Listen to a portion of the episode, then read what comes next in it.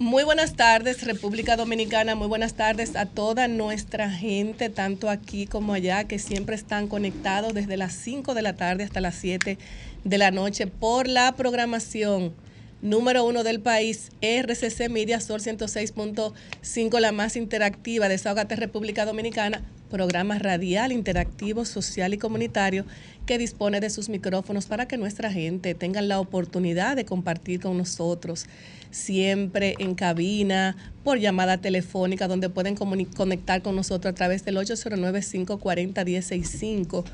809-763-7194, teléfono de WhatsApp, además de conectar vía streaming a través de solfm.com y la programación de hoy desde, los, lunes a lunes la pueden ver a través de su canal de YouTube de Sol 106.5, la más interactiva. Síganos a través de las redes sociales, RD Rayita Abajo, Desahogate República Dominicana, Twitter, Facebook e Instagram. Quiero dar las buenas tardes a todos mis compañeros y decir también que este programa tiene que estar en manos del el alto, del, del que nos conduce por los caminos positivos, por los caminos del bienestar, de la salud, del progreso.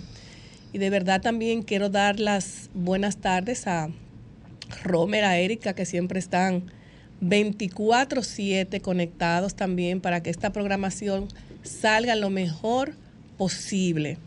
Señores, y hoy también quiero presentarles eh, nuestro segmento Desahógate Europa con el Sherry's Production de Latina 809 que en breve estará con nosotros, además de que a más, más tarde estará con nosotros a través de un espacio muy querido por muchas personas, los amantes de los animales. Desahógate en contra del maltrato animal. Estará con nosotros una invitada súper especial de la querida doctora Marilyn Lois, y ella es Sofía Legrox. Miss Mundo Latino Internacional también, que tiene unos temas muy bonitos, muy culturales, positivos y amante de los animales. Y ahorita le vamos a dar esa sorpresa. Con Además, 14 añitos. Eh, con 14 años, bueno, que va a venir acompañada de su madre, porque los niños también no pueden venir a cabina, sino que tienen que venir acompañada de un adulto eh, mayor. También estará con nosotros un, invitado súper especial, estará con nosotros Jesús Geraldo Martínez, consultor con amplia experiencia profesional en regulación y supervisión del sector financiero. Con él estaremos también eh, conversando temas económicos importantísimos para que nuestra gente no se despegue de Sol 106.5 la más interactiva. Ya tenemos al Sherry's Pro. Ah, espérate, que tengo que mandarle un saludo muy especial también a Lilian Soriano, a Lilian Soriano de Sáugate Estados Unidos, que siempre está conectada a esta programación, y a una amiga suya, Nilda Lanís. Ah, un saludo. Así es. Y a nuestro colaborador, Darian Vargas, un saludo muy especial. Tenemos al Sherry's Production. Bueno, no tenemos al Sherry's Production, pero no sé si podríamos entrar con los comentarios de Vianelo Perdomo o seguimos con la... Bueno, que la invitada de la doctora no ha llegado, no ha llegado, pero podemos continuar, no sé si así, coger algunas llamadas, tomar algunas llamaditas. Enviar un mensaje de solidaridad a, toda, a todos los san cristobalenses y al pueblo dominicano por la tragedia que se vivió a inicios de la semana una situación muy lamentable que ha puesto a todo el pueblo dominicano en oración. Eh, lamentamos muchísimo las pérdidas humanas, las pérdidas materiales se recuperan, pero nunca uno se recupera de la pérdida de un familiar y mucho más en una circunstancia como la que ocurrió de este incendio, que al día de hoy todavía hay personas desaparecidas y hay que felicitar la labor de los cuerpos eh, de emergencia que han estado trabajando y a todo el pueblo de San Cristóbal que se ha desbordado en solidaridad con las pérdidas que se generaron por esta tragedia de esta semana. Y nosotros aquí en Desahógate también nos solidarizamos con todos los familiares, todas las familias san cristobalense y el pueblo dominicano, eh, porque hay un vínculo, es la provincia más cercana a la capital y hay un vínculo que une históricamente eh, la importancia de, esta provincia. No, y una vez más también el dominicano demostró que es solidario. que sabe poner la política de un lado, como se acaba de hacer ahora mismo. Si aquí no hay partido político en este proceso, sino que todo el dominicano ha ido allá a aportar un de Sí, pero hay algo, hay algo muy importante que quiero destacar eh, eh, con relación a lo de San Cristóbal. La el sábado pasado hablamos de, la, de, de lo que pasó en la isla de Hawái, de Mayu, que también increíblemente en esa misma semana yo hablaba eh, eh, eh, dando las condolencias a esas personas porque no es fácil tú ver tu casa quemarte y tú ver, ver agua y tú no tirarte. Entonces eso, eso parecía de película. Y dos, creo que dos días después ocurre lo de San Cristóbal. Supuestamente he estado leyendo que habían como ¿cómo se llama esto? Pólvora guardada, algo así, no sé, porque todavía no se ha sabido, o sea, Hay todavía muchas versiones. nadie, nadie ha dicho, nadie ha dicho esperar el informe de los técnicos. No, no, pero parece eso mucho, no, no. E incluso llegó a decir que había alguien soldando con un tanque de gas. Porque eh, eh, los familiares del supuesto ayudante del soldador andan buscando a su pariente y dicen que no aparece ni el ayudante ni el soldador. Pero eso solo determina el expertise que hagan los técnicos. Dice, ¿no una semana lo, de la terrena también? Eh, creo que un, dos días después también. No hubo pérdidas humanas. Gracias a Dios. Pero mi, mi, o sea, lo, lo que digo es que hay, son tantas especulaciones, tantas personas que han ido a San Cristóbal, incluso el sol de la mañana, sol de la tarde, estuvo eh, a través de nuestro presidente del CC Media, don Antonio Espallá, estuvo en solidaridad con San Cristóbal y ahí se escucharon muchos testimonios, pero yo digo que donde pasan este tipo de, catástrofes tan, tan, tan fuertes, tan tristes, la gente lo que quiere escuchar son esperanzas, o sea, cuando tú vas a hacer un levantamiento de todo lo que mueve una problemática como la que tiene San Cristóbal, yo entiendo que en una mesa estratégica responsable deben decirle a esas personas, mira, eh, tú tienes, yo sé que es muy temprano tal vez para esto, pero la gente quiere escuchar esperanza.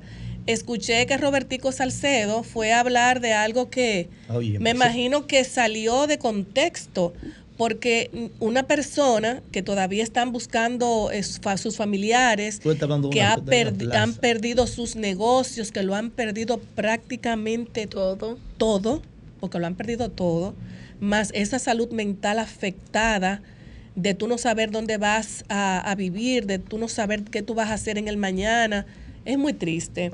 Y yo creo que los políticos, el Estado dominicano, los empresarios y las personas eh, que tengan organizaciones sociales y todo el que se pueda sumar, debe llevar una esperanza real y concreta a San Cristóbal. No es que yo vaya a San Cristóbal a tirarme dos o tres fotos y por ahí mismo y hacer promesas y después no cumplirla porque hay que meterse en los zapatos de los demás. El que no sabe, eh, eh, el que nunca lo, lo, lo, lo ha lo ha impactado algo como, como pasó en San Cristóbal, el, que, lo ha, el que lo ha impactado un, terremoto, el que lo ha impactado un, cualquier cosa de la naturaleza, en este caso eso fue algo que, se, que, todavía no sabemos cómo se produjo, si fue con la persona en el tanque de gas o fue la pólvora, no se sabe porque todavía nosotros no sabemos nada. Pero de verdad que la, gente, los ciudadanos necesitan esperanza. Señores, nos vamos a una pausa y luego regresamos. Desahógate, desahógate, bebé. Desahógate, desahógate, desahógate, bebé. Si ves una injusticia y la quieres denunciar, desahógate, RD, te queremos escuchar. Si de la justicia te sientes desamparado, desahógate, RD, será tu mejor aliado. Desahógate.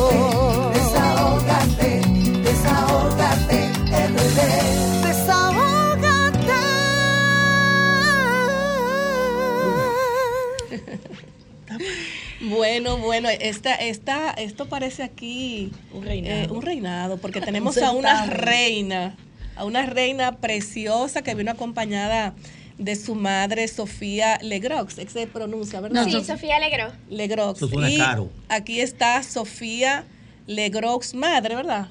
No, ella es la Sofía Legros, ella. Y Catherine Legros, mi y madre. Y Catherine Legros, su madre. Eso es caro por papá. Eh, sí, es una, una niña muy bonita, preciosa. Sofía resultó ganadora en el certamen Miss Mundo Latino internacional celebrado en Orlando, Florida, Estados Unidos, el pasado mes de junio del presente año, ¿Qué? donde representó a la República Dominicana y a los latinos por todo lo alto.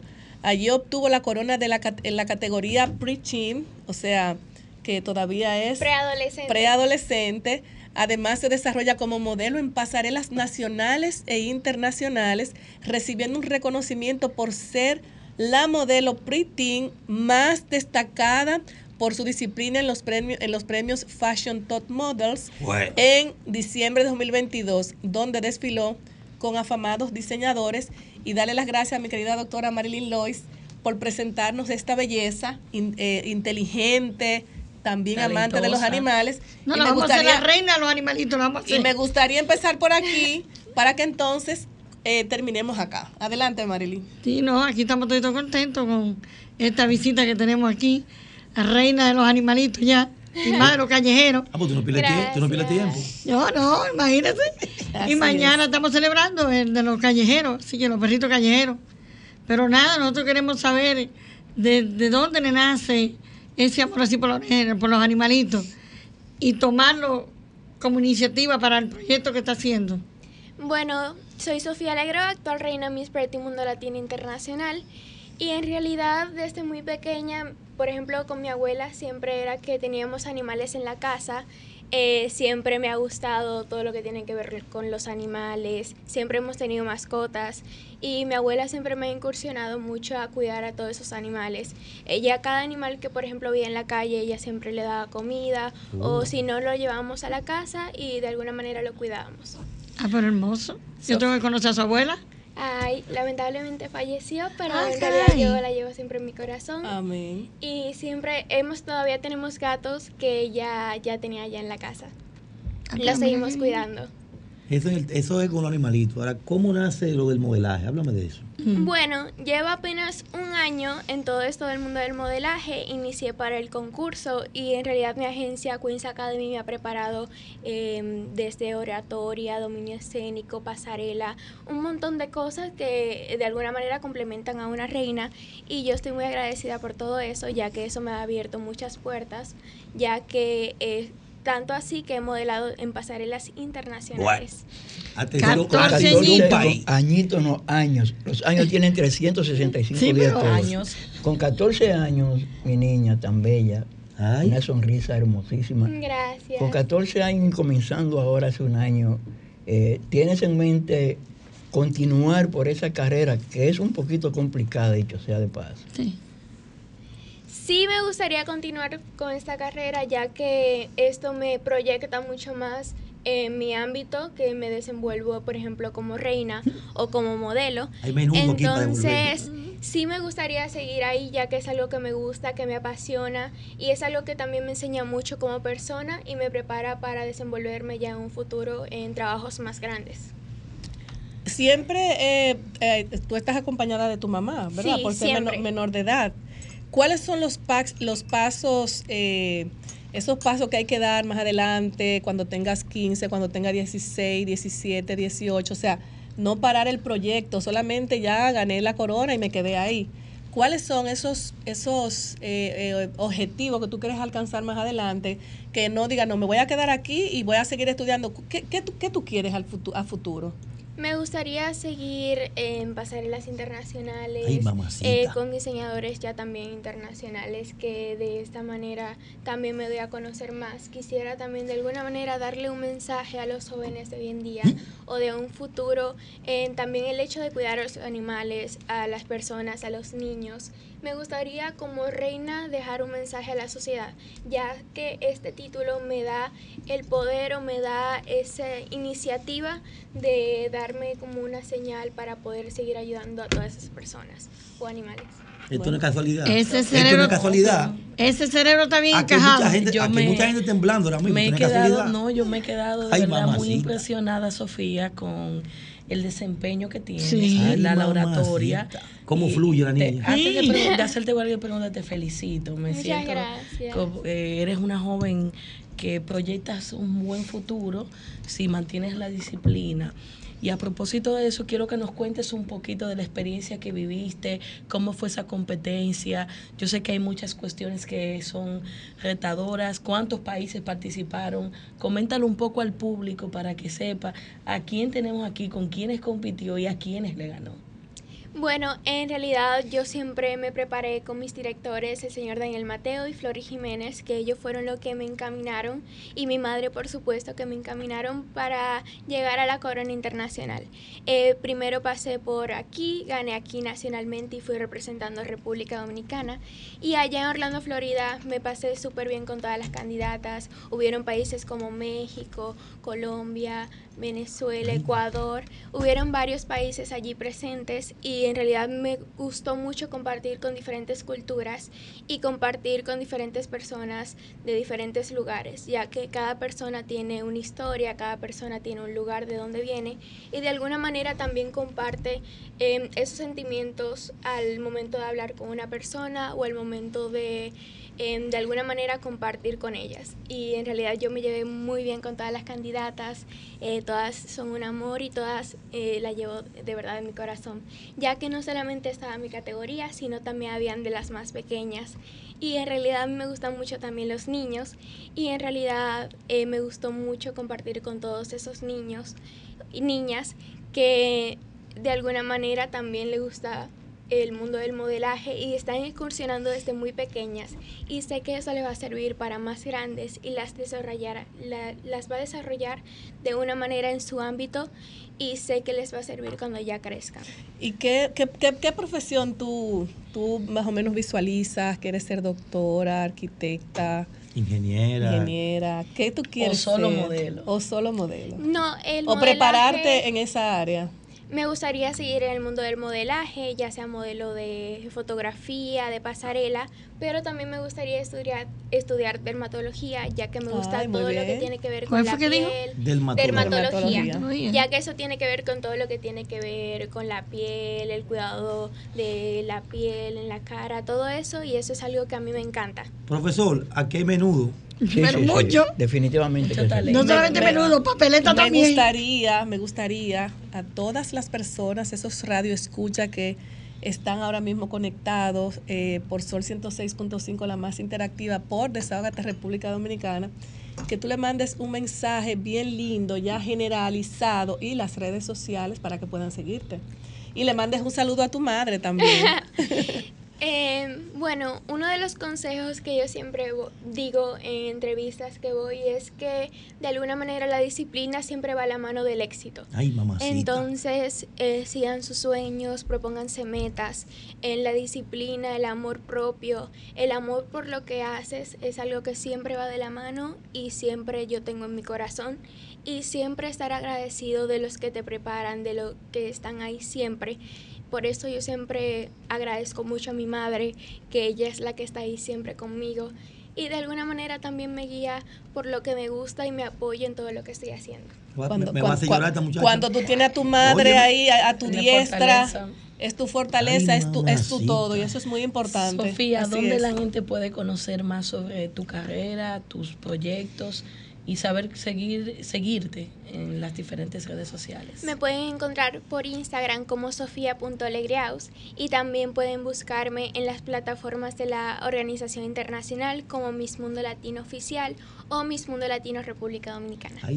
bueno, Sofía, Marilyn. Después la tendremos como muy universo. Así es. y espero que se siga con nosotras aquí. Así es. Y actriz también. Tú vas a ver con actriz también. Muchísimo éxito, Sofía, de verdad. Muchísimas gracias. es un orgullo para todos nosotros. De verdad que nos sentimos muy orgullosos. Eh, primero que eres amante de los animalitos, que quiere a, los, a los adultos mayores, a los niños. Ya eso es tener un, un, corazón limpio, alegre y bondadoso. Y eso es lo más importante para que un ser humano pueda crecer como, como, como un ser humano responsable, y eso es muy bonito. Así es que te felicito y ojalá que siempre sigas así y no cambies. Muchas gracias de verdad por esta maravillosa invitación a Marilos. Muchas gracias de verdad.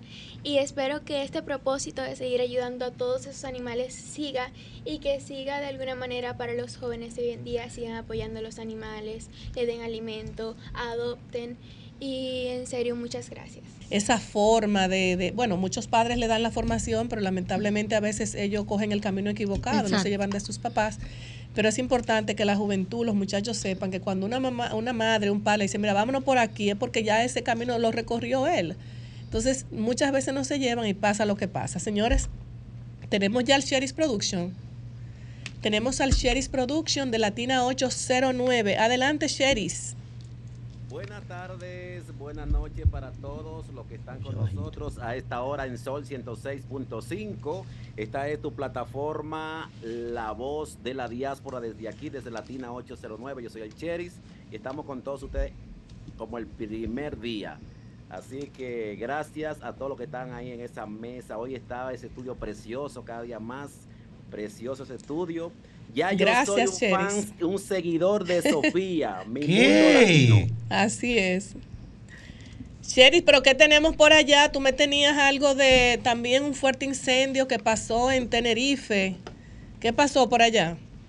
Sí, ahora te vamos a pasar, estoy ahora con la cónsul general de la República Dominicana de Tenerife. Antes de, debo decir que ya tenemos un nuevo cónsul general de la República Dominicana aquí en lo que es Barcelona. ¿En serio? Y también igual la cónsul reemplazada de la de Valencia. Y tenemos lamentablemente esto, vamos que sea de primera mano por la representante de la República Dominicana aquí en Canarias. Buenas noches, licenciada. Buenas noches, Kofi. Eh, perdón, Cherry, ¿cómo estás? Bien, ya estamos en directo y en vivo desde la República Dominicana por Sol 106.5 en el programa El Desahogo. Adelante, Katia bueno, pues le comento cuál es la situación en Tenerife. En la isla de Tenerife comenzó un fuego intencionado, lamentablemente, en la tarde del martes 15 en el municipio de Arajo, en el sur de la isla. Este fuego fueron tres focos que se incendiaron al mismo tiempo eh, y se ha ido extendiendo desde el sur hasta el norte. Pero como sabemos, siempre el sur tiende a ser un poquito más seco que el norte. Al coger lo que son los valles del norte, pues el fuego se ha propagado muchísimo. Al punto de que hay 10 municipios evacuados, más de 7 mil personas. Gracias a Dios hasta el momento no lamentamos pérdidas personales, pero sí mucho bosque. Más de 5 mil hectáreas se han perdido ya. Eh, la isla de Tenerife ha pedido ayuda a la península y a los países cercanos porque el fuego está descontrolado y es imposible para las autoridades canarias apagar este fuego. Es lamentable que unos pirómanos puedan llegar a ser un desastre como este. Se dice que es el peor fuego, eh, incendio forestal que ha habido en los últimos 40 años en todas las Islas Canarias y la verdad es que es lamentable.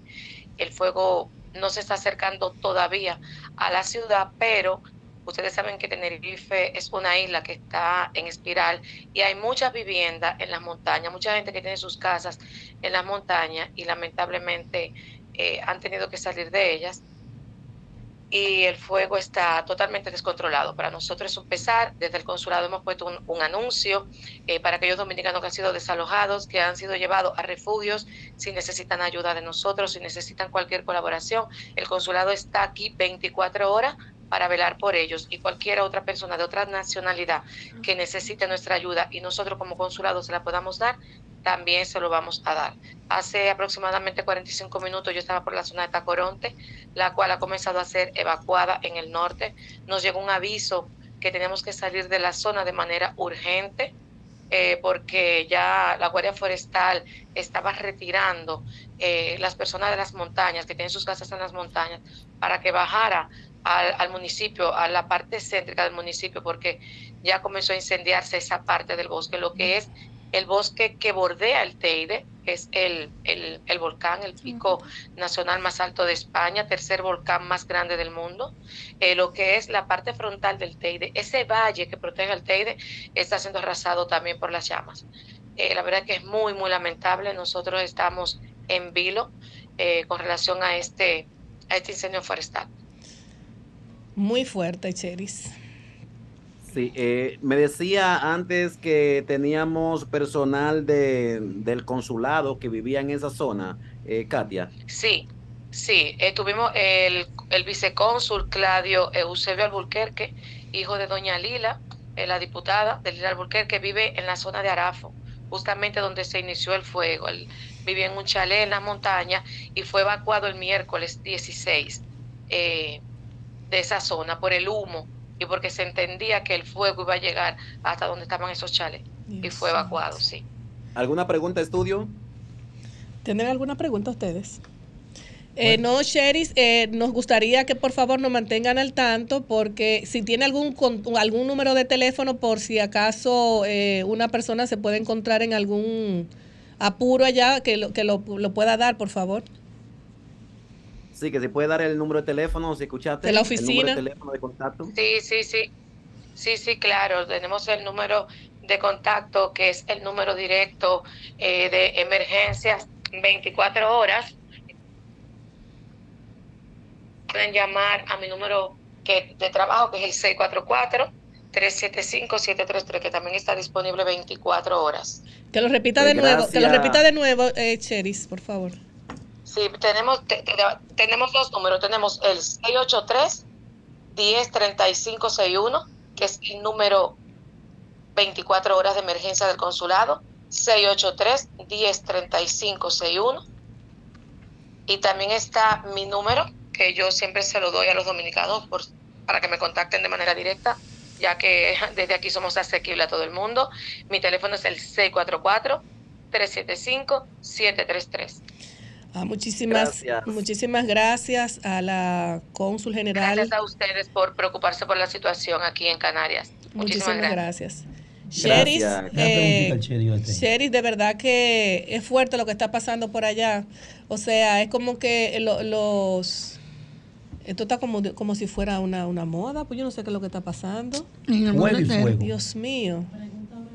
Sí, es bastante, eh, estos fuegos, eh, déjame decirle que Tenerife y la isla Canaria son islas que se componen de volcanes y son montañas. Sí, claro. Entonces, por lo tanto, muy la árido, gente muy vive árido. en la montaña, no vive en la parte baja, solamente están las playas. La gran mayoría de la gente vive en la montaña, la que cual llena a uno de preocupaciones porque son mucha la gente que se pueden sentir atrapada, tanto la Guardia Civil como la protección de, de montaña, está igual la, la protección civil de acá, está trabajando y los medios aéreos que están, se están plegando todo para esa zona medios aéreos. Es muy preocupante aquí en España lo que está pasando en Tenerife en estos momentos.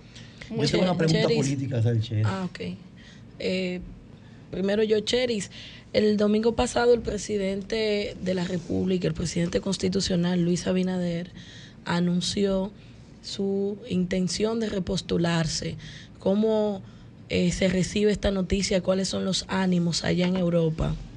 Bueno, te voy a decir parte de los ánimos. Los ánimos, el representante del presidente de la República aquí en eh, Europa es Delano Marte. Te puedo decir que ya enviaron una carta en el día de ayer los, los seguidores, o sea, su, su equipo de campaña, una carta donde está Dania Morillo, Fran Álvarez, Junior Rafael Rodríguez, Ángela Giselle Fernández, Julia Cueva Hernández, un asunto donde le renuncian al equipo de Delano Marte. ¿Qué? Dicen que pueden seguir continuando el trabajo, pero le renuncian automáticamente a Delano Marte. Esa carta fue redactada el día 16 de agosto de este mismo año, firmada, redactada y entregada, dirigida al eh, Delano Marte. Entonces, eh, ya tuve la conformidad que tenemos acá.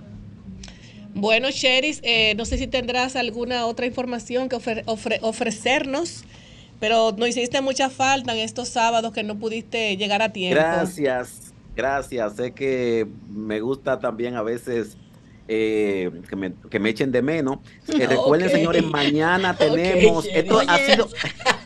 A él le gusta que le echen de menos. Eh, mañana, señores, tenemos un toque de queda que no pudo ser concluido la semana pasada. El ex novio de la ex cónsul general de la República Dominicana aquí en Valencia soltó una bomba el domingo pasado y se sigue el culebrón.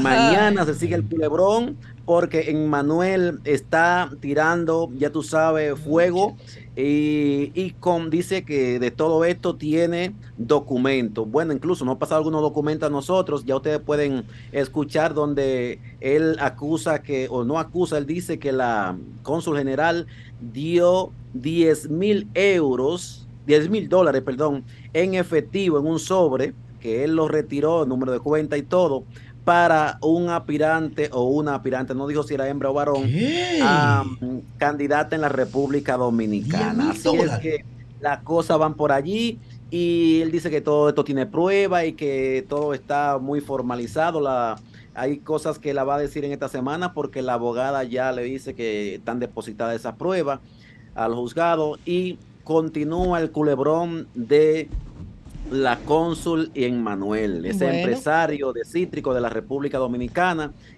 pero español.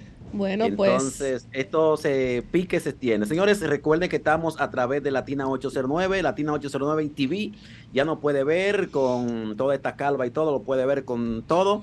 Eh, aquí en Latina 809, siempre impulsando la veracidad y el trabajo que realizamos desde esta plataforma de Sol 106.5 y promoviendo el desarrollo de nuestro país. Muchísimas gracias, Cheris. Te queremos mucho. Nos vemos el próximo sábado, Dios mediante. Grisel, dile a Cheris que el sábado que viene nos diga cómo va el proyecto de Guido, que nos dicen que se está ah, fortaleciendo allá. Ah, eh, el, sábado que viene, el sábado que viene, proyecto de Guido. Bueno, el sábado que viene voy a estar viajando. Ah, ok. Proyecto, así que, pues lo dejamos para el otro sábado entonces.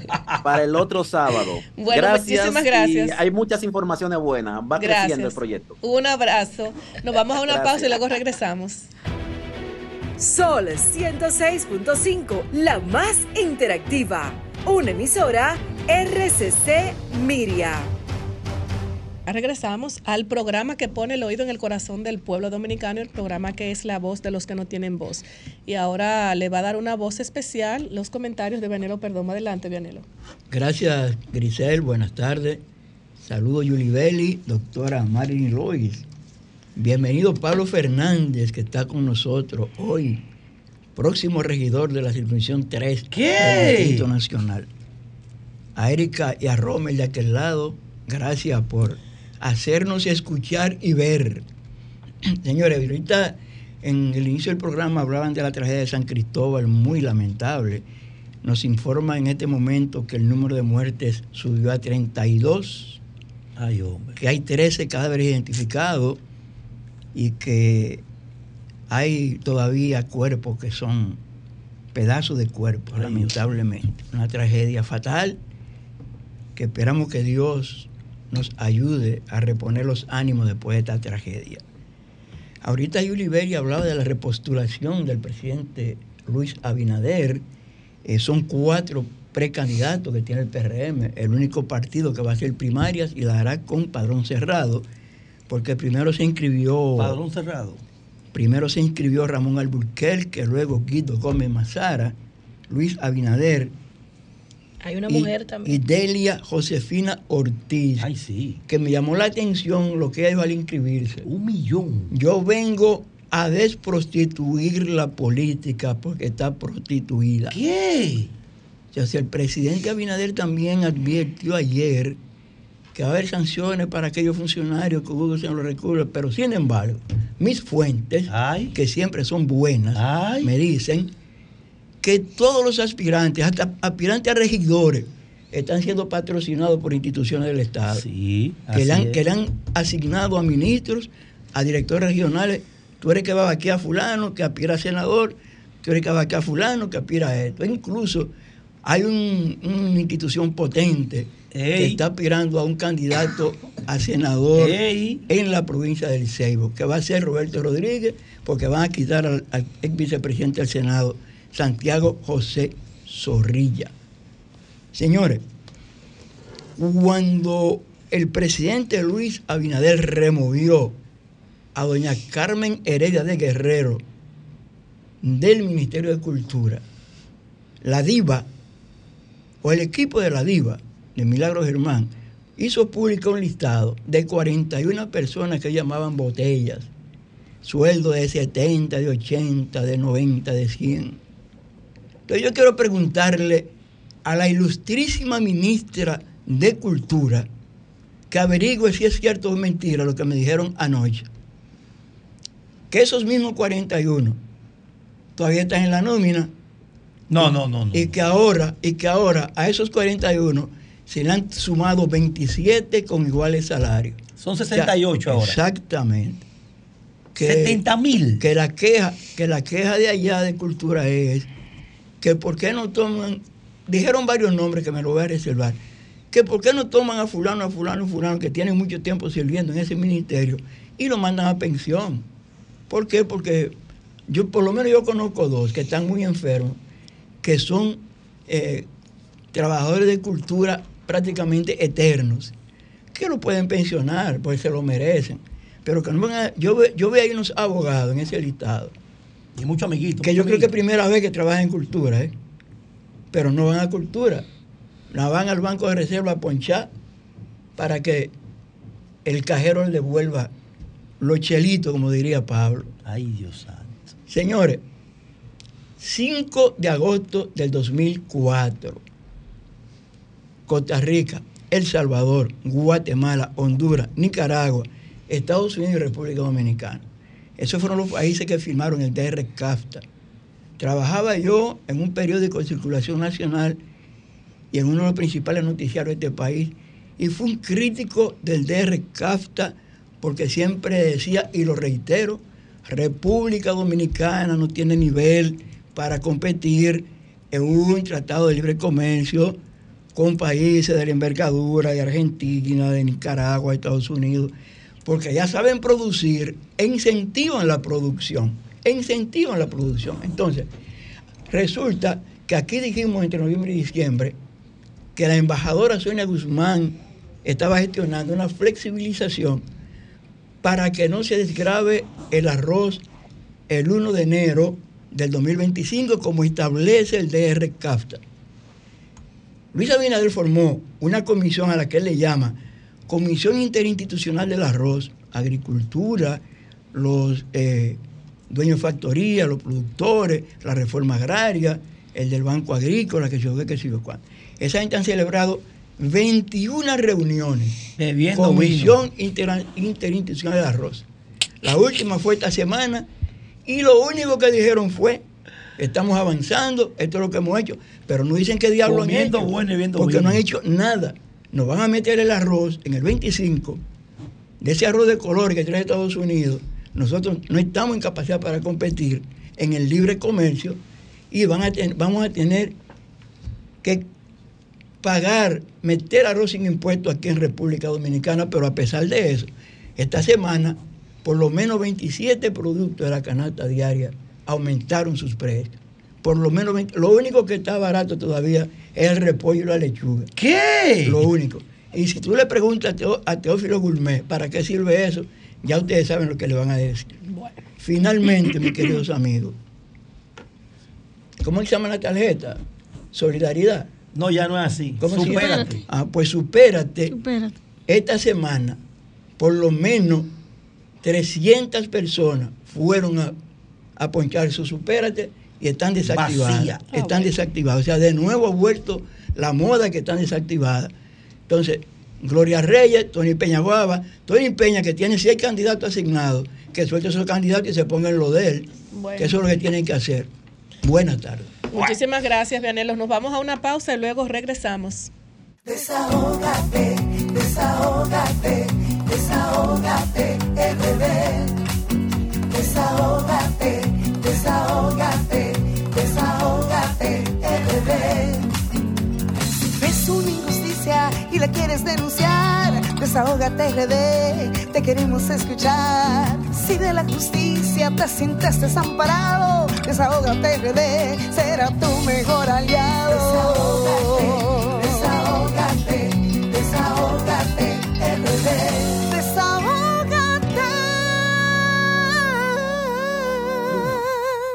Desahógate. Desahógate, desahógate, RD. Desahógate, desahógate, desahógate, RD. Ves una injusticia y la quieres denunciar, Desahógate RD, te queremos escuchar. Si de la justicia te sientes desamparado, Desahógate RD será tu mejor aliado. Desahógate,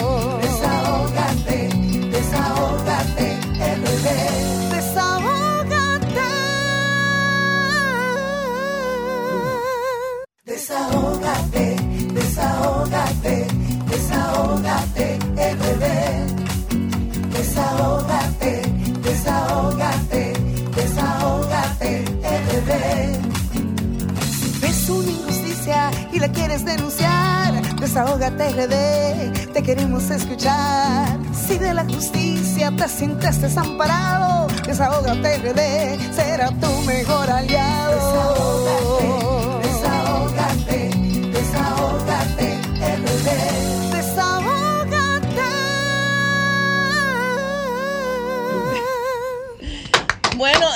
Me dijeron que no conocen. Aquí hay que aplaudir todos los días, todos los sábados, cuando tenemos invitados súper especiales. Y en este caso, hoy nos acompaña Jesús Geraldo Martínez, consultor con amplia experiencia profesional en regulación y supervisión del sector financiero. Buenas tardes, Jesús. Buenas tardes, muchas gracias por la invitación nuevamente.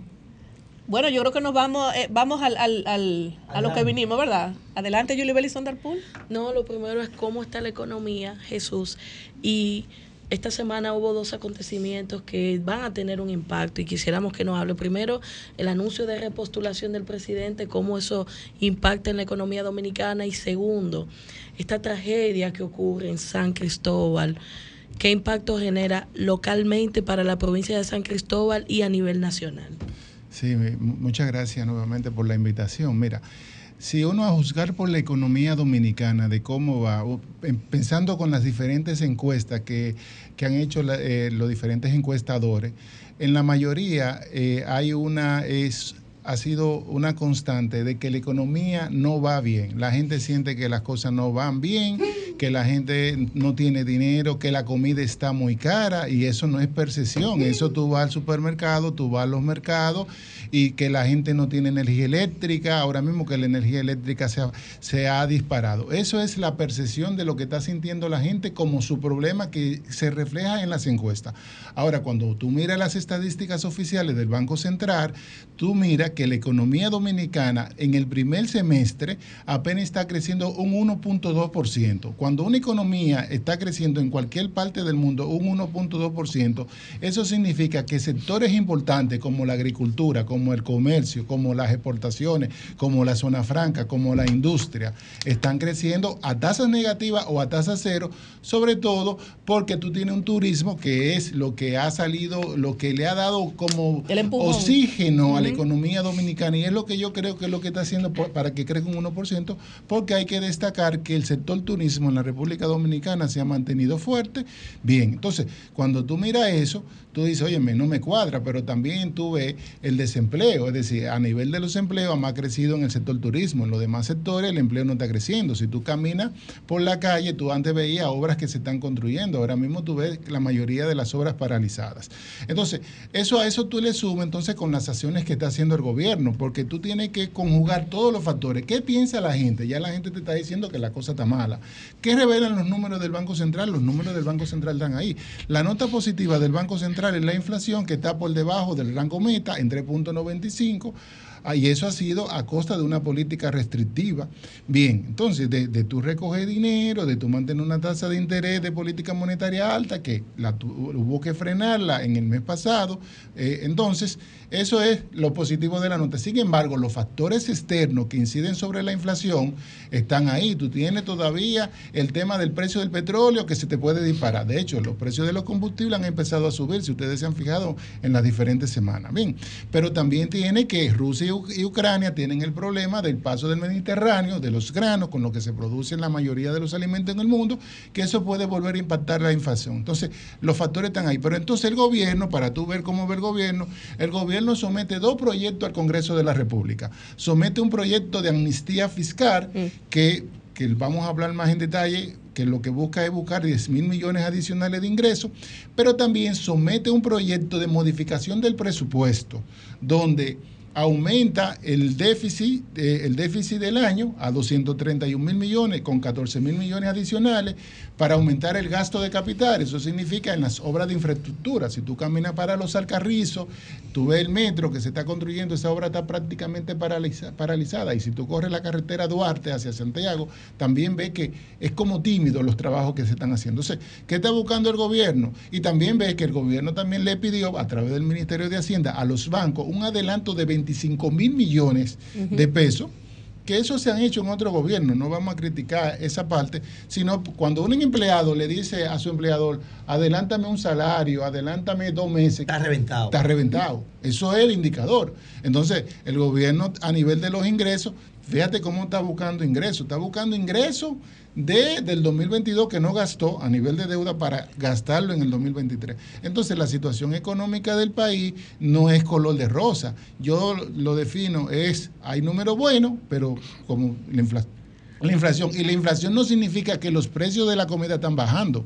La inflación significa que ese aumento que veníamos acelerado ya se está deteniendo y algunos precios están dejando, ya no están aumentando porque los precios se quedaron caros, no han bajado. Nada más. Entonces, eso es lo que, tiene que, que debe preocuparle más al gobierno. Tú me decías, eh, el anuncio de, la, de la reelección del presidente, repostulación o una posible reelección que es eminente, eso que miremos las estadísticas, qué ha pasado en años anteriores, qué pasó en el 2008, qué pasó en el 2012, qué pasó en el 2004 con Hipólito Mejía también, qué pasó en el 2016, qué pasó en el 2020. En cada año de elección lo que pasa es que la política fiscal se pone expansiva y por eso tú ves al gobierno buscando dinero por una amnistía fiscal, buscando dinero por endeudamiento, que llevamos 3 mil millones de dólares en este año y 10 mil 200 millones en estos tres años. Ay, Dios santo. Eso, eso, eso tú ves al gobierno buscando dinero, diciéndole a los bancos, adelántame impuestos, porque yo necesito aumentar el gasto de capital en obras de infraestructura, yo necesito seguir apoyando eh, los sectores más vulnerables y gastar dinero. ¿Qué se espera? Bueno, eh, una expansión de la política fiscal para dinamizar, para que la gente sienta que hay dinero, pues el gobierno tiene que gastar y tiene que gastar para, para dar una sensación de bonanza de la economía. Lo único ahí, ¿cuál es lo malo? Que se la pone difícil al Banco Central, es decir, el Banco Central, si tenía como meta disminuir su política monetaria para que llegue el crédito mucho más barato a las personas, para que se vendan más viviendas, para que se vendan más vehículos, para que la gente consuma más, y para que la industria pueda desarrollar proyectos de inversión con una tasa de, tasa de interés mucho menor, se la pone difícil porque el Banco Central, todas esas emisiones de pesos que está haciendo el gobierno, por un lado tiene que hacer entonces recoger esos pesos para no presionar la inflación, porque si no, el esfuerzo que está haciendo el Banco Central se le va a ir por ese lado del gasto del gobierno. Entonces, ese es el panorama y eso es lo que vamos a percibir a partir de los próximos meses, un mayor gasto fiscal hasta las elecciones. ¿Qué viene después? Y eso le viene al país, gane quien gane, una reforma fiscal. Y esa reforma fiscal no nos pueden decir que mira, porque el, cuando y es lo que pasa, si tú estás gastando más dinero, el gobierno se está endeudando, el Producto Interno Bruto no está creciendo, y los ingresos fiscales, tributarios del gobierno están cayendo, ¿qué tiene que hacer el gobierno para buscar dinero? Bueno, tengo que aumentar los impuestos. Y eso es. Pero ahí debe, haber, debe hacerse y la población de, y los candidatos presidenciales deben explicarle a la población, mira, tenemos que hacer una reforma fiscal integral, revisar las exenciones fiscales, revisar la calidad del gasto y revisar la base impositiva y los impuestos que se pueden subir. Jesús, eh, una, vez, eh, una vez discutimos esto de que siempre todos los expresidentes y el presidente actual deben reunirse, deben reunirse en una, en una mesa donde estos temas sean eh, abordados. abordados, porque son temas ya que impactan económicamente al, al, al ciudadano. Sin embargo, eh, vimos que estas mesas fueron, o sea, fueron consensuadas, yo voy, no voy, por el asunto de la persecución, se decía, la persecución, por ejemplo, a, los miembros del Partido de la Liberación Dominicana, más, entre otras cosas que, se dieron en su momento, eh, entorpeció que esto sucediera.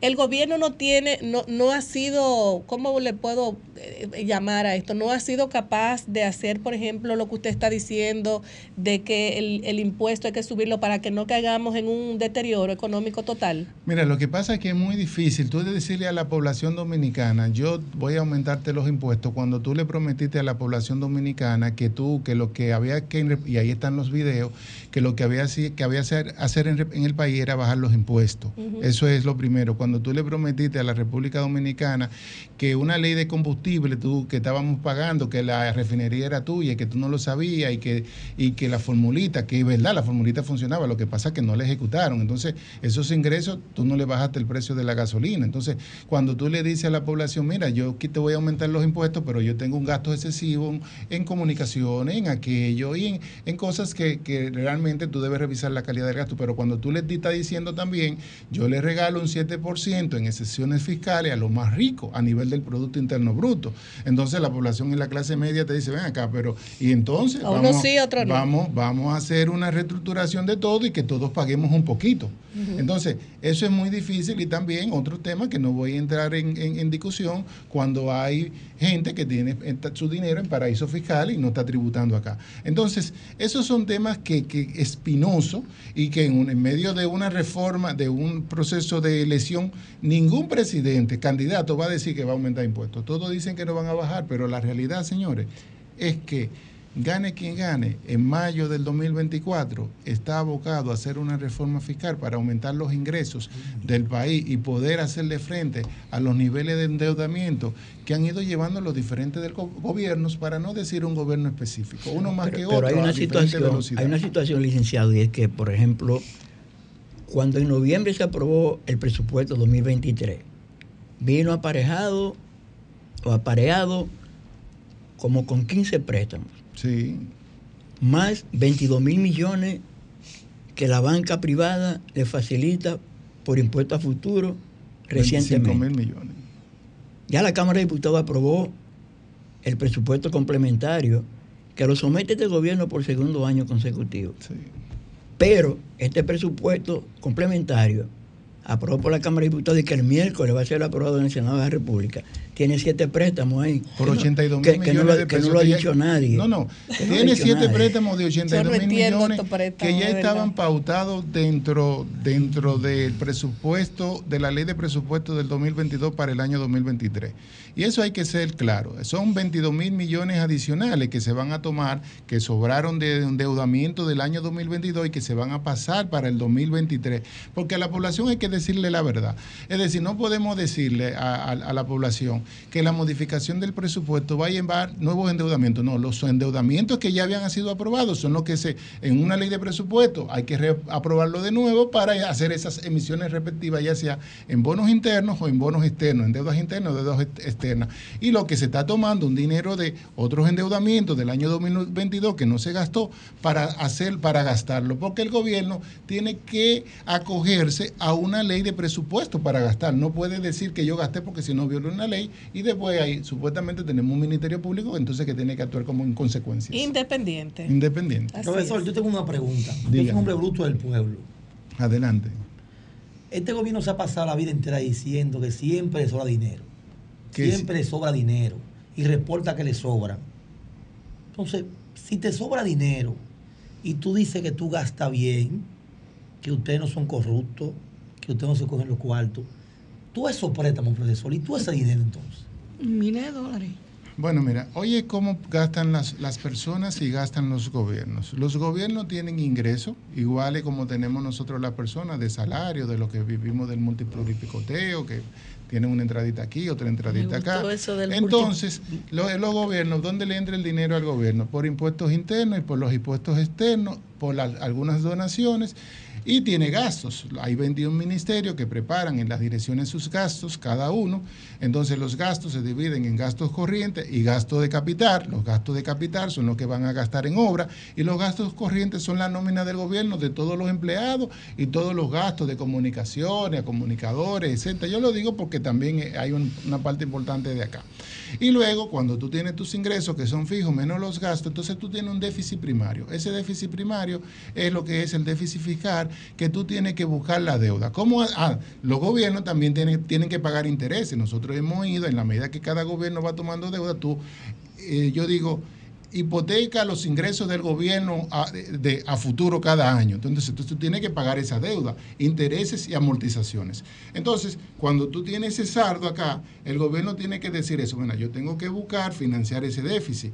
¿Cómo se financia ese déficit? Se financia con deudas. Pero recuerda que tú estás pagando una proporción de la deuda. Entonces, ¿qué hacen algunos gobiernos para mantener el saldo de la deuda? Que no ha sido este. Bueno, yo emito deuda para ir pagando esa deuda y llevando esa deuda, que es lo que hace con otra. Eh, así mismo, bueno, ese es eh, eh, bueno. Y también lo que me falta, me voy endeudando con otra tarjeta. Entonces, los gobiernos, claramente, en un país con tantas necesidades, tuviste la tragedia que no, me, no, me, no, no la contesté de, de, San Cristóbal. Un hospital sin luz, sin medicamentos, bomberos sin nada. Entonces tú dices, con tanta necesidad de un país. Entonces, por eso yo digo, hay que evaluar la calidad del gasto del gobierno mm. para saber cómo estamos gastando el dinero que le entra para asignarlo. Entonces, tenemos muchas carencias. Y cuando el gobierno dice así, bueno, uno puede decir, bueno, hay que evaluar en comparación con qué ellos están diciendo eso. Pero si tú tienes, te sobra el dinero, es como tú dices, no debería un gobierno endeudarse en 10.200 millones, que es lo acumulado en estos tres años, y 3 mil millones, que es lo acumulado en, este, en estos seis meses adicionales, que lleva del año 2023. Ay, mi Yo quisiera, bueno, que le estoy escribiendo a producción ahora. Yo quisiera, eh, porque usted lo ha dicho todo, o sea, este país eh, tiene muchas necesidades, muchas carencias. Vemos, por ejemplo, que los niños van a comenzar un año escolar y absolutamente los, los padres no tienen nada. O sea, son como muchos problemas encontrados a la vez y eso está afectando la salud mental de todo el mundo, no solamente de los más vulnerables, no esto, la falta de liquidez, la falta de dinero en el país está afectando la salud mental desde los más arriba hasta los más pequeños. Porque un empresario que no produce no le puede, no puede mantener su empleomanía, te llega una factura eléctrica, tú pagas 30 y te llega de 60, que tú no sabes de dónde salen los otros 30, eso, eso te descuadra porque tal vez tú tienes que pagar un préstamo o tal vez tú tienes que pagar la nómina de los empleados.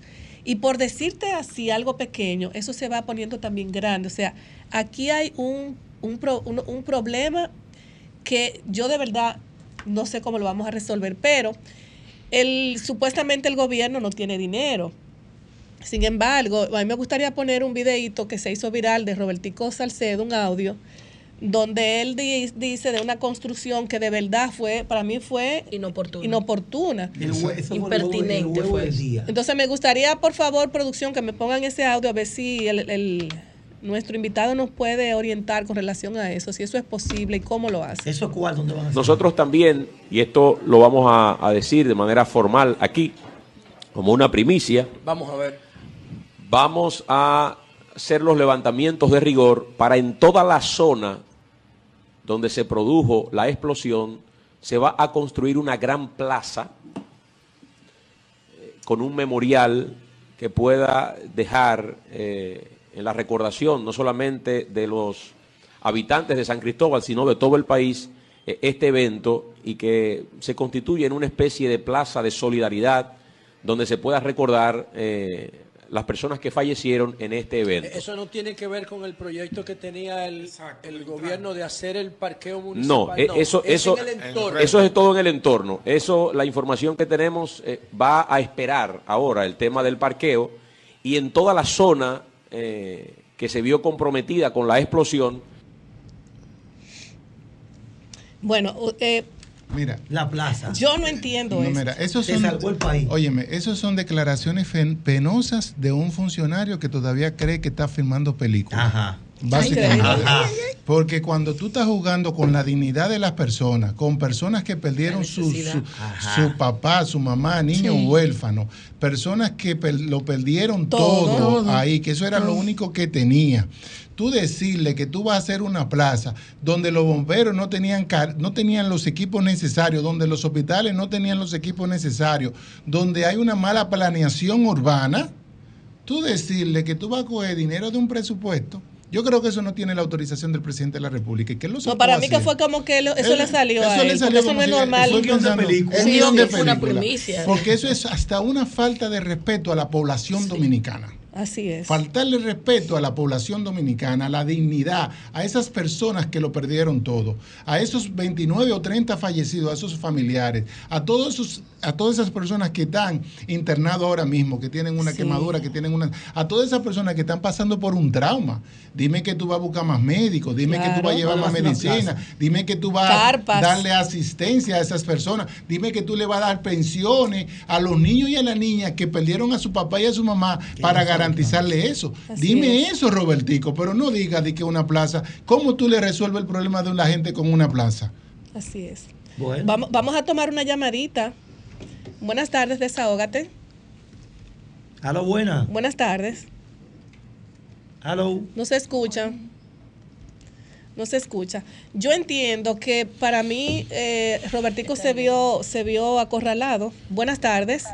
Saludos, saludos. Buenas tardes, adelante. ¿Qué nos habla y de dónde?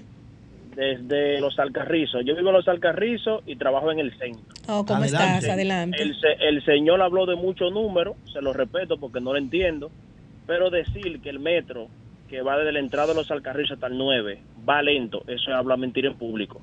Yo que viajo todos los días al centro de la ciudad veo lo rápido que llevan ese metro que se está construyendo de la entrada del Alcarrizo al kilómetro 9. Y le aseguro que él no vive en Los Alcarrizos. Gracias. Muchísimas gracias. Buenas tardes, desahógate. Buenas tardes, sábate, Samuel Benetti, güey. Samuel, buenas tardes, adelante. Bueno, cuando yo escucho ese audio, mi hermana, eso me llena de indignación y rabia a la vez. Dios mío, ¿por cómo es posible esa palabra de ese señor, de Robertico? Yo creo que realmente él, él debe pedirle perdón a este pueblo dominicano y a la familia de esas personas que fallecieron ahí. Eso es todo. Muchas gracias. Vamos a tomar otra llamadita. Buenas tardes, desahógate. Aló. Buenas tardes. Aló. Buenas, Buenas. buenas tardes. Adelante. Buenas tardes. Estoy llamando para darle apoyo a Juan Pablo Fernández. Está realizando un excelente trabajo aquí, la circunscripción número 3. Ay, Ah, muchísimas gracias. Un virtual regidor por la circunscripción. Gracias. mi hermano. Buenas tardes, desahógate. Dice, buenas tardes. Buenas tardes, Dionisio, adelante. Todo bien, estoy oyendo ahí. Oye, o- oiga, hasta donde yo tengo percepción, tengo, tengo hasta, hasta el miedo de hablar sobre este asunto. ¿Qué? Lo que Robertico acabó de expresar, óigalo bien lo que le voy a decir, falta de planificación. Las planificaciones las quiere en el aire, como dice una zarza, pajaritos en el aire. Esa es la situación que estamos viviendo. Entonces, habemos personas en este país no consensualizarnos. Entonces, cuando uno habla algo, se quieren tragar a uno como si fuera un vaso de agua. Óigase bien. Óigase, Giselle. Sí, adelante, ¿Cómo a ti Dionisio. te cree que yo no voy a decir lo que se, lo que se dio en este fin de semana, lo que se está dando desde ayer? El senador Valentín Medrano de la provincia de Independencia por el Partido de la Liberación Dominicana, que le ha tocado una senaduría sin gobierno, una senaduría, una, una naranja podrida, mejor dicho, porque quisiera ayudar con su... Dionisio, sea más breve que tenemos la pantalla Sí, llena. Espérate, espérate. Se está llevando a cabo ahora mismo esta región útiles escolares para todos los niños de la Ah, muy provincia bien, de excelente, Independencia, Que lo excelente. hace años tras Muy años, que lo ha bien. hecho, ni- no importa decisión Así política. es. Muy bien, es una Dionisio. traición que lo ha llevado de que era Gracias, Dionisio. ahora. Gracias. Adelante, Valentín Medrano. Gracias. Gracias. Vamos a tomar otra llamadita. Buenas tardes. Si nos llevamos, nos vamos. Buenas Aló. tardes, adelante. Aló, Buenas tardes. esas declaraciones de Robertito, yo soy de San Cristóbal, Ramón, son desacertadas, desatinadas. En el hospital Juan Pablo Piva no hay una, una, es decir, una planta eléctrica que funcione. Imagínate. No hay nada, no hay nada de quemado. Él no puede hacer mural ahora, hacer, eh, que, eh, zona- La gente quiere que le resuelvan. Ah, Gracias. turística donde hubo una devastación de dos kilómetros a la cuadra y como 50 negocios Ay, que sí. salen en el suelo. Que de eso vamos a hablar ahora. Gracias, Ramón. Esa de- declaración. Gracias, mi amor. Y tú que vives en San Cristóbal, ¿tu familia está bien? ¿Eh? ¿Tu familia está bien? Bueno, a tres kilómetros se, se- se- se sintió la, la, la, la, la, la decir, Fue fuerte la eso. explosión. Sí. Pero eso no fue solamente gas, ahí hay como algo más, porque fueron do- dos detonaciones. Decían que, era, que supuestamente había una pólvora, una cosa. Gracias, Ramón. Buenas tardes, desahógate. Buenas tardes, equipo. Buenas tardes, Wendy. Adelante. Sí, Delin Sánchez Quiqueya, pero eh, yo quiero preguntarle al pueblo dominicano qué es lo que vamos a reelegir. Yo quiero preguntarle si vamos a reelegir de que el 911 desapareció en, en este gobierno. Yo quiero preguntarle qué es lo que vamos a reelegir, a donde eh, los préstamos eh, cada 15 días es préstamo y préstamo y no se ven, no se ve, eh, no se ve, Cristel, la, la medicina de alto costo de la gente con cáncer desapareció. No se ve la asistencia que era del PLD, que cuando un vehículo se dañaba, eh, eh, eh, la asistencia avial le, le, le cambiaba la goma. No se ve el plan social. No se ve los comedores económicos. Desapareció la, la tarjeta de comer el primero. Y entonces, ¿qué es lo que vamos a reelegir Gra- y préstamo y préstamo? Gracias, No. Wendy. Gracias. No sé si podemos tomar otra llamadita. Eh, buenas tardes, desahógate. Aló. Buenas Aquí tardes. en San Cristóbal, un bombero lo que gana son 5 mil pesos. El camión está obsoleto. Los uniformes. Pero van a hacer una plaza. Bueno, bueno. Pero van a hacer una plaza. Bueno, vamos a continuar, vamos a continuar con Jesús porque hay dos llamaditas más, no sé si la va- podemos tomar para que la gente también se desahogue. Sí. Tenemos Claro, tiempo. Buenas tardes, desahógate. Sí, buenas tardes. ¿Cómo están? Buenas todos? tardes, adelante. Sí, buenas tardes. Bendiciones para todos. Buenas tardes. Miren, eh, este problema no creo que necesariamente es de un partido político. Aquí todos los partidos políticos tienen culpa de que aquí no tengamos eh, los eh, elementos de rescate que necesita un país para cuando pase una catástrofe como esta. Es así. Fue Todos- correcto, fue correcto, fue correcto. Correcto. Eh, buenas tardes, desahógate. Buenas tardes. Hello. Buenas tardes. Baja el radio, Enrique. Que me voy a desahogar. Enrique, baja el radio. Fue lo que dijo el amigo ahora mismo. Los partidos políticos son los culpables.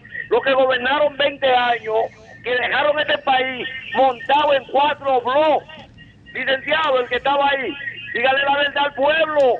Usted oye, y todos los préstamos que hace este gobierno es para trabajar, reparar calles, carreteras, puentes, acueductos, que ellos no Gracias. Enrique. Bájale, Gracias, así No es. para robárselo, por lo que ellos están presos. Enrique, baja- robaron Enrique, baja- el dinero de este país. Enrique, hace mucho calor, no quiero que te dé un infarto. va vaina, tranquilo. Enrique. Tú puedes pelear y todo eso, pero bájale un chin. De baja una Bueno, eh, bueno, vamos a continuar con, con el... eh, Con la plaza de Robertico. Con Jesús, pero vamos a tener que irnos a una pausa y luego regresamos. Mire cómo, cómo Jesús tiene esas líneas full, tan full. Mira, Yo quiero ir con el de, el de, el de los nos vamos a una pausa.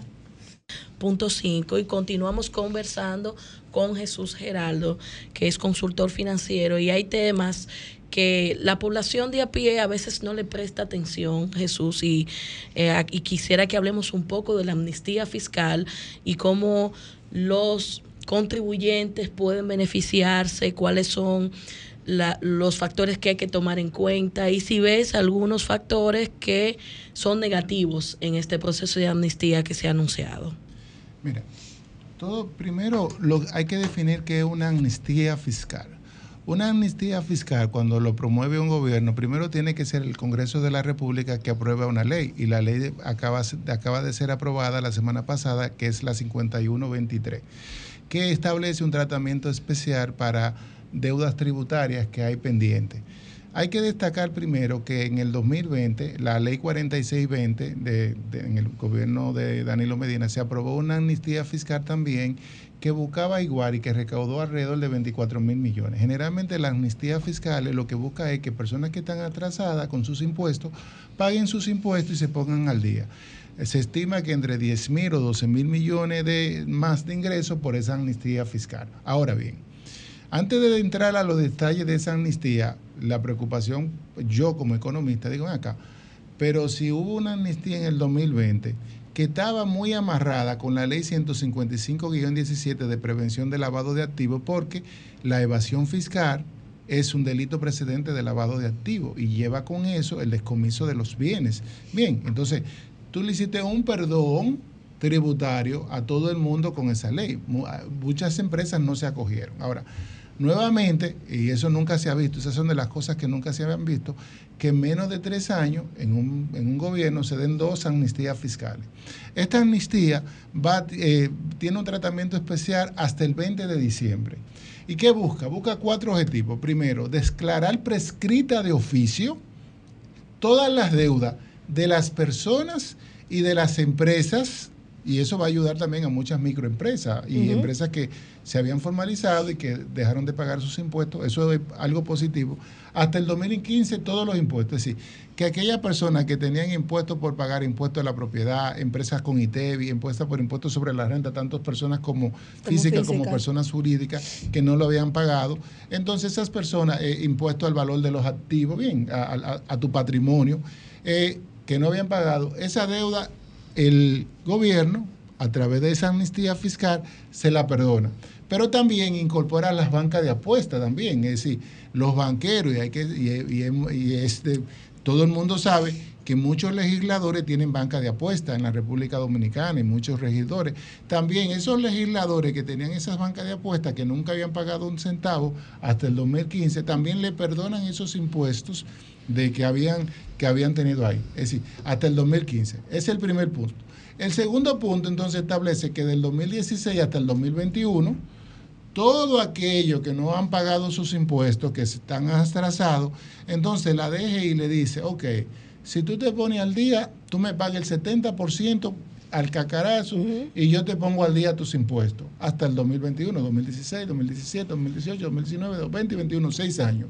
Bien, eso también aquellos que no se acogieron en el 2020 y los que se acogieron en el 2020, que también em, empezaron de nuevo a, a dejar de pagar impuestos, tienen la oportunidad nuevamente que de cada 100 pesos que tenían que pagar, ahora van a pagar 70 sin intereses, sin impuestos, sin mora y sin nada. Bien, ese es el segundo punto. El tercer punto de la amnistía es que aquellos que le están haciendo una revisión fiscal de escritorio, es decir, que la DGI le está revisando. Una determinación. Una, es decir, mira, como lo que tú pagaste de impuestos no me cuadra. Entonces le está permitiendo, mira, cójate un procedimiento simplificado y paga el 70% también.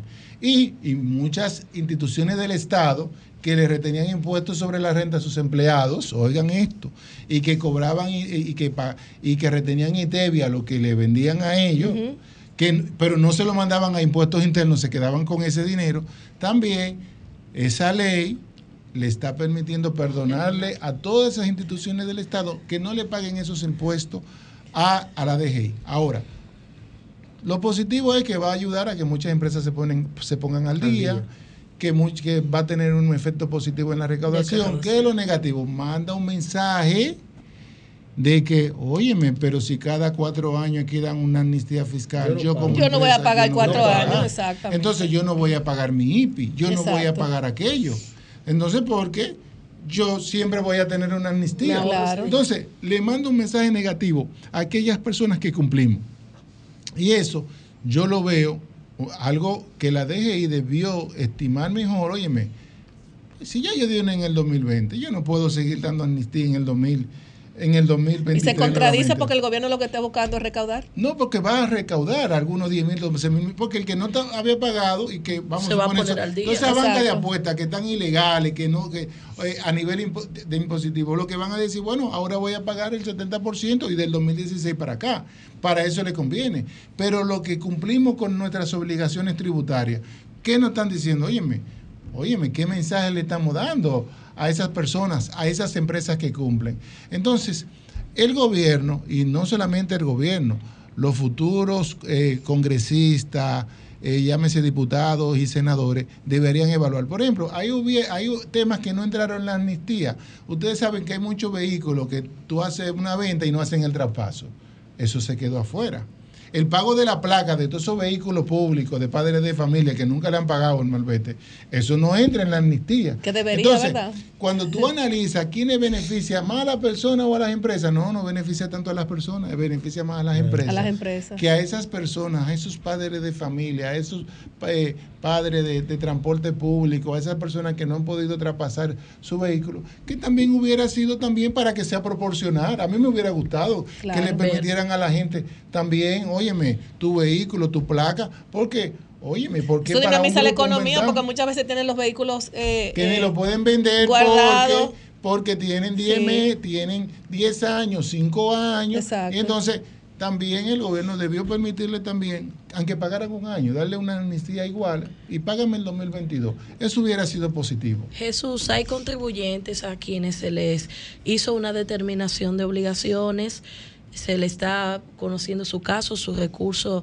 tributario, tienen la oportunidad también de beneficiarse de la amnistía. Todo excepto aquellos que no estén llevando un proceso penal o de, o de lavado de activos. Todos. Y tienen hasta el 20 de diciembre y hay que aprovecharlo, porque si, si está ya la ley, es decir, lo que hay que invitar a las empresas y a las personas que están atrasadas con sus obligaciones tributarias A ponerse al día. Y si, eh, eh, hay, si hay empresas, por ejemplo, que eh, estuvieran acostumbradas a esperar estos cuatro años, ¿no? no ¿cómo se pueden detectar? Porque cuando tú vienes a ver, Julie, y dice, no, espérate. Eh, Eso es lo- déjame eso- yo, déjame no, yo durar estos cuatro y después déjame durar estos cuatro más. O sea, En un, no hay. progr- en un programa de en un programa Digo que, yo, que no me invitaron sé. a participar a debatir este tema, yo le sugería a la Dirección General de Impuestos Internos Una alerta. que ha hecho buenos trabajos en materia de mejorar la eficiencia recaudatoria de impuestos.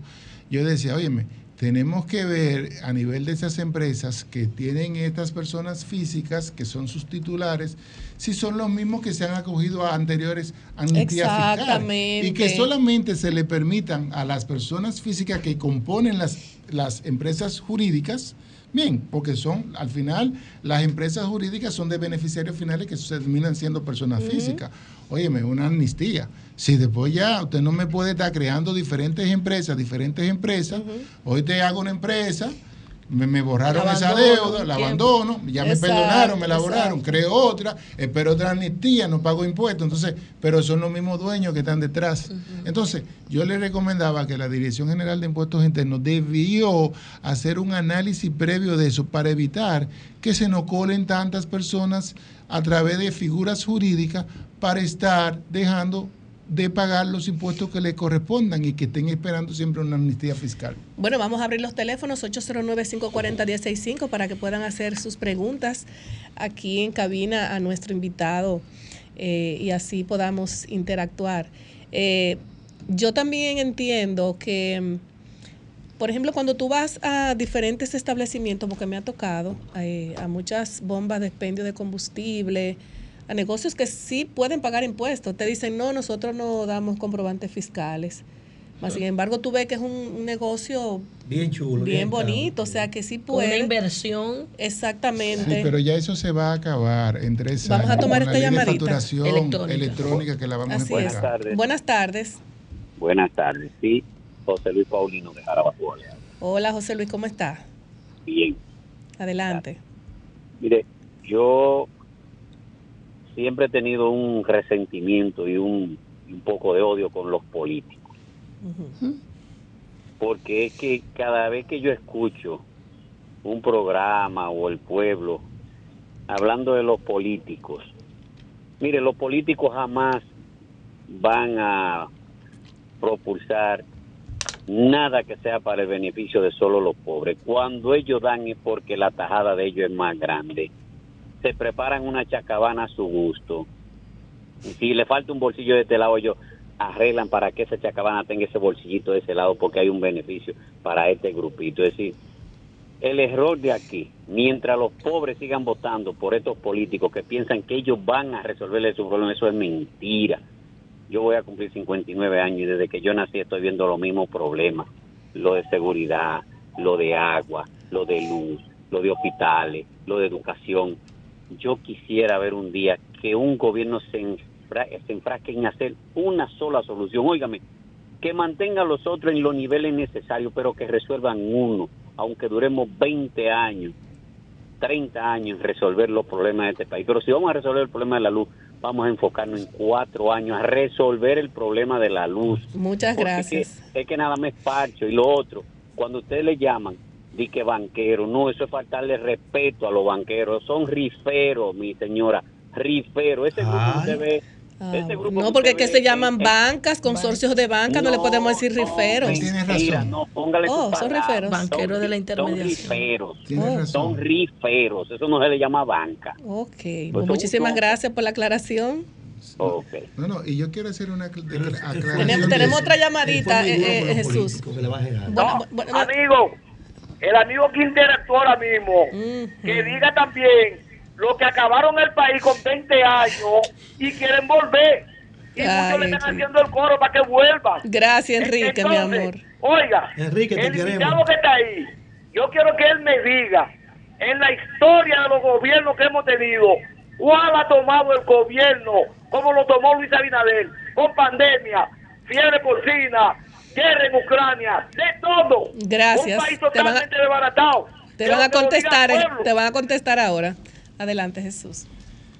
También dile que ha cogido 15 mil Bueno, millones de dólares. primero a- al que dijo de los riferos, ciertamente, de hecho la ley monetaria y financiera debe establecer uno de los requisitos que le está haciendo Basilea para poder cumplir con los principios de Basilea bancario es que la palabra banca sea exclusivamente para los, Los bancos. para las entidades bancarias que hacen intermediación financiera y evitar y ciertamente tú no le puedes decir a un rifero que es un banquero porque son dos negocios totalmente de naturaleza diferente uno sumamente regulado con leyes, con sanciones, y otro que no ni paga impuestos, como estamos mirando acá.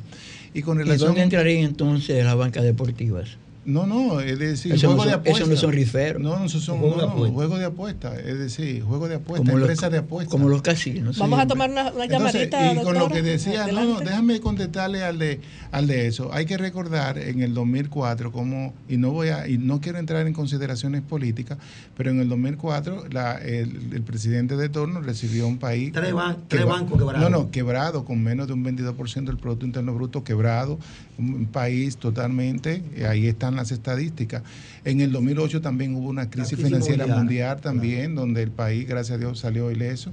Es decir, eh, también hay que también en el 2004 los mercados financieros que tenía acceso a la República Dominicana no es las mismas condiciones que tenía el presidente Luis Abinader. No es que estoy demeritando uno y otro, es No, decir, claro. tuvo también la oportunidad Luis Abinader de que encontró un mercado financiero, encontró apoyo del gobierno de China con, con el COVID, encontró una moneda estable, encontró los el mismo gobernador del Banco Central que, que estabilizó todo. Exacto. Entonces, hay que, hay, que- hay que, que ponderarlo, es decir, tú no enco- encontró una Él- él- él- él planificación. encontró un de país economía. estable, claro. Es decir, no podemos decir, ah, los ingresos, claramente, porque hemos dicho acá que cuando hay cuando los gobiernos van a salir ya lo gastan todo y le dejan, y eso es de algo que debe ser corregido a futuro con una ley de responsabilidad de gasto a nivel previamente después cuando tú tienes que entregar un gobierno. No, y también hay que entender algo.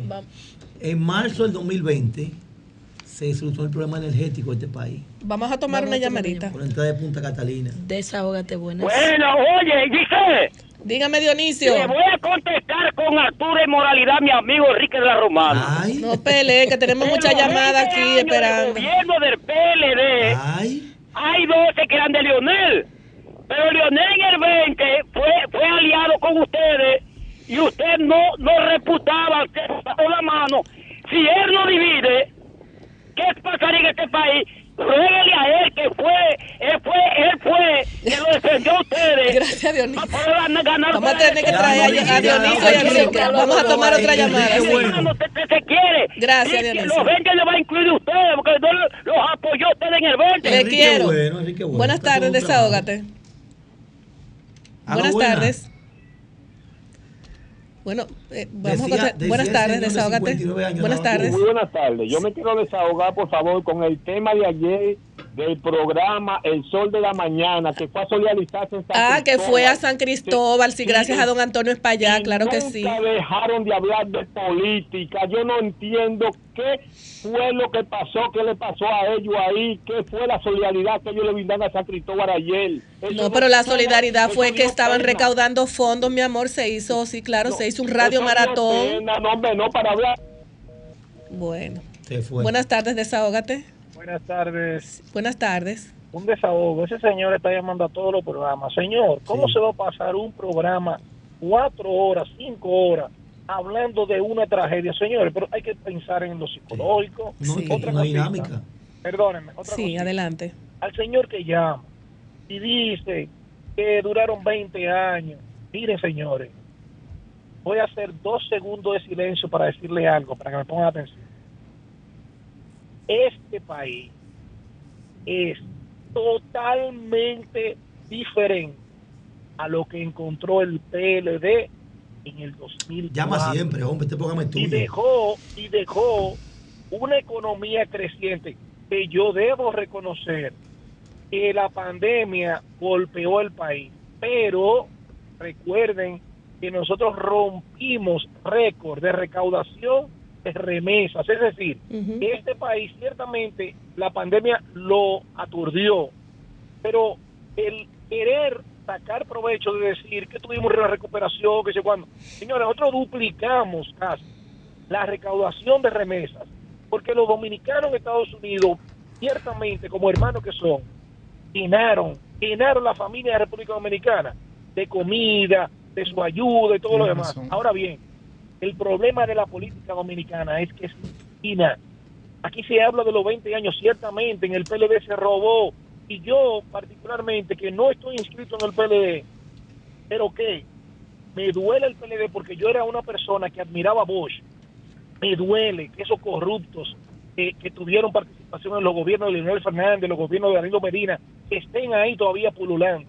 Sin embargo, es mezquino pensar que República Dominicana se parece, aunque sea, a lo que era República Dominicana en el 2004. Este es otro país. Y esos 20 años, todo el pueblo dominicano lo, lo sintió y creció. Ciertamente los pobres siempre van a existir. Y lamentamos que lo que se robaron no lo hayan invertido para sacar a tantas personas que aún persisten en la pobreza. Sin embargo, nunca se puede ser tan mezquino. Muchas, Este país- mu- muchas este gracias, país mi es amor. otro. Gracias por Gracias. Bueno. muchacho brillante. Adelante, Jesús. Jesús, Desahoga- las redes hay- hay- hay sociales. llamadas ahí. No, Jesús ha, ha encendido esto. Desahógate, buenas. Aló. Sí. Aló. Breve, por favor. Sí, sí, sí, claro. Eh, Oiga, eh, Giselle, desahógate RD. Sí. Eh, a todos los negocios, eh, zona de evacuación, se pudieron salvar vidas por, por falta de escalera, por, eh, por, por no haber puerta de emergencia trasera y, y una falta, y falta de escalera. Sí, eso es una y realidad que se vive, sí. canina, Seguridad, muchas canina se gracias. necesitan. Gracias. Gracias. Gracias. Adelante, Jesús, las redes sociales, donde pueden conseguirte para que En las mi- personas puedan contactar contigo. Estoy en todas las redes sociales como Jesús Geraldo Martínez, todos juntos. Me pueden conseguir en Instagram, en YouTube, en Facebook, eh, en Twitter, en, en, en Trep también. Es decir, Jesús Geraldo Martínez, Jesús Geraldo con L y Martínez con Z, todos juntos. Ahí estoy disponible. Hago consulta gratis de temas financieros, de temas de finanzas, finan- de finanzas personales, también de temas legales relacionados a temas bancarios. Muy Jesús bien. también hace unos aportes técnicos en algunas columnas para que la gente pueda seguirlo Claro. varias veces a la semana. También estoy en acento eh, los lunes y los jueves. Los lunes hablo de la banca de temas bancarios, a platano, para que la gente entienda todo lo que está pasando en los bancos, entienda las estadísticas, cómo se manejan los bancos. Y también los jueves hago, una columna de, no de finanzas personales, sino de temas financieros que, están a- que le atañen a las Y va a estar con personas. nosotros aquí una vez por mes, Jesús también, bien, hablando de la parte bien. financiera. Pero mira cómo tiene Jesús la, la, la pantalla de la, de la, del teléfono. No sé si nos vamos, si nos da tiempo a tomar dos llamaditas. Dos llamaditas. Para Ahí. que conversen con Jesús. Desahógate, buenas. Este es un señor que sabe hablarle al pueblo dominicano, señor Jesús, como Jesús cuando vino aquí a esta tierra. Eso es brillante. Muchas gracias, muchas gracias por ¿De esa dónde nos palabra. llamas? Primitiva de la romana. Primitiva, un abrazo. Una mujer inteligente, la profesora primitiva.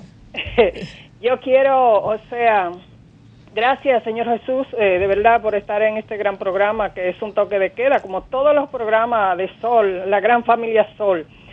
Un saludo al pueblo dominicano y en especial, como lo dije en otro en otro programa, a los hermanos de San Cristóbal, eh, abrazo, mucho abrazo y esperemos que puedan recu- eh, recuperarse y lo que sufrieron, la- los familiares de, de los que murieron, que el Señor le pueda dar Amén. consolación. Y para terminar, Yo quiero decirle a mi querido Enrique de aquí de la Romana eh, que y a los que han hablado de, lo, de los gobiernos del Partido de la Liberación Dominicana, que cuando el PLD está eh, gobierna, hasta los callejones se, se asfaltan, no se va la luz, los, pre- los precios están a- al alcance de todo. Mira, ahora mismo la gente no puede vender ni un cerdito porque lo tanto cerdo que este gobierno ha traído, la gente crían sus cerditos y, y- y se, le, se le pasan ahí de, de gordo y de... Y de Se ponen barraco, como Sí, decimos el porque no-. No, encuentran a quién vendérselo. Gracias. Y en las calles, ya para terminar, las calles antes, eh, en todos los pueblos parecían días de fiesta, los días de semana, porque eso era gente en la tienda, en lo- saliendo de los trabajos y así. Ese es el Partido de la Liberación Dominicana y ustedes no son más serios que nosotros. Muchísimas gracias, mi amor. Vamos a tomar la última llamadita. Buenas. tardes. Saludos, saludos. Adelante, sea breve porque ya estamos casi finalizando. Sí, sí, sí, la, la gente nos respeta. Una preguntita al señor, que ¿por qué la economía está tan mala? Y yo le puedo contar que en este año más de 10 cadenas de supermercados se han abierto en el centro de la ciudad. Se lo puede enumerar más de 10. En el Nacional, Corripio, toda esa tienda. ¿A qué se debe eso? Si la economía está mala, ¿por qué hay tanta tienda en el último año? ¿A qué se debe eso? ¿A quién le creo? Buena pregunta. Bueno, ahí están los números. Yo no estoy diciendo eh, y la percepción de las personas. Una cosa es que esas cadenas hayan abierto locales comerciales y otra y otra cosa es que la rentabilidad de esos negocios Eso. no reflejan eso. Si tú ves, ellos son empresas que tienen programas de expansión en función del crecimiento de la población dominicana, apuestan a un periodo de 5, 7, 10 años para generar rentabilidad y por eso tú ves que esas grandes cadenas se están posicionando. Pero eso no es un reflejo necesariamente de que la economía está creciendo, porque esas empresas, esos son planes de inversiones que se decidieron de 2, 3 o 4 o. 5 años antes cuando se tomaron esa decisión. Tú puedes tener seguro ahora mismo que muchas empresas, eh, industrias, están postergando sus planes de expansión y de abrir conforme a las condiciones económicas que hay y a las perspectivas que pueden darse ante un entorno eh, negativo y una economía que el propio gobierno ha reconocido que se ha desacelerado y que la demanda interna se ha, se ha encogido. No está creciendo, la gente no está consumiendo. No, yo, yo te lo puedo decir que no hay, Hay dinero, menudo para señores. devolver. Más claro. Jesús, muchísimas gracias por estar. Ya el tiempo se acabó, o sea, pudimos aprovechar. La gente entiende a Jesús porque él, él pone los Claro. temas bien llanos, o sea, que la gente pueda. Y mira cómo se quedaron los teléfonos, porque de verdad la gente quiere, quiere tiene, tiene deseo de, de, de que haya respuesta en la parte financiera y económica de nuestro país. Gracias a todo el equipo y gracias a Jesús por estar con nosotros. Gracias a ustedes por darme la oportunidad de compartir conocimiento, ideas y conversar con ustedes. Eh, muchas gracias de corazón, tanto a ustedes como a los amigos que nos escuchan y nuestras oraciones con el pueblo de San Cristóbal, sobre Así todo es. con las Sí. personas Amén. afectadas y nuestra solidaridad e invitar a las empresas grandes, a los grandes bancos, a ser solidarios con todas esas personas que, le, que, que tienen ahora mismo necesidades, no solamente los afectados directos, sino hay muchos también afectados Así es. indirectamente que tienen situaciones. Así es. Bueno, muchísimas gracias, señores. Nos vemos el próximo sábado, si Dios quiere. Un abrazo. Bye.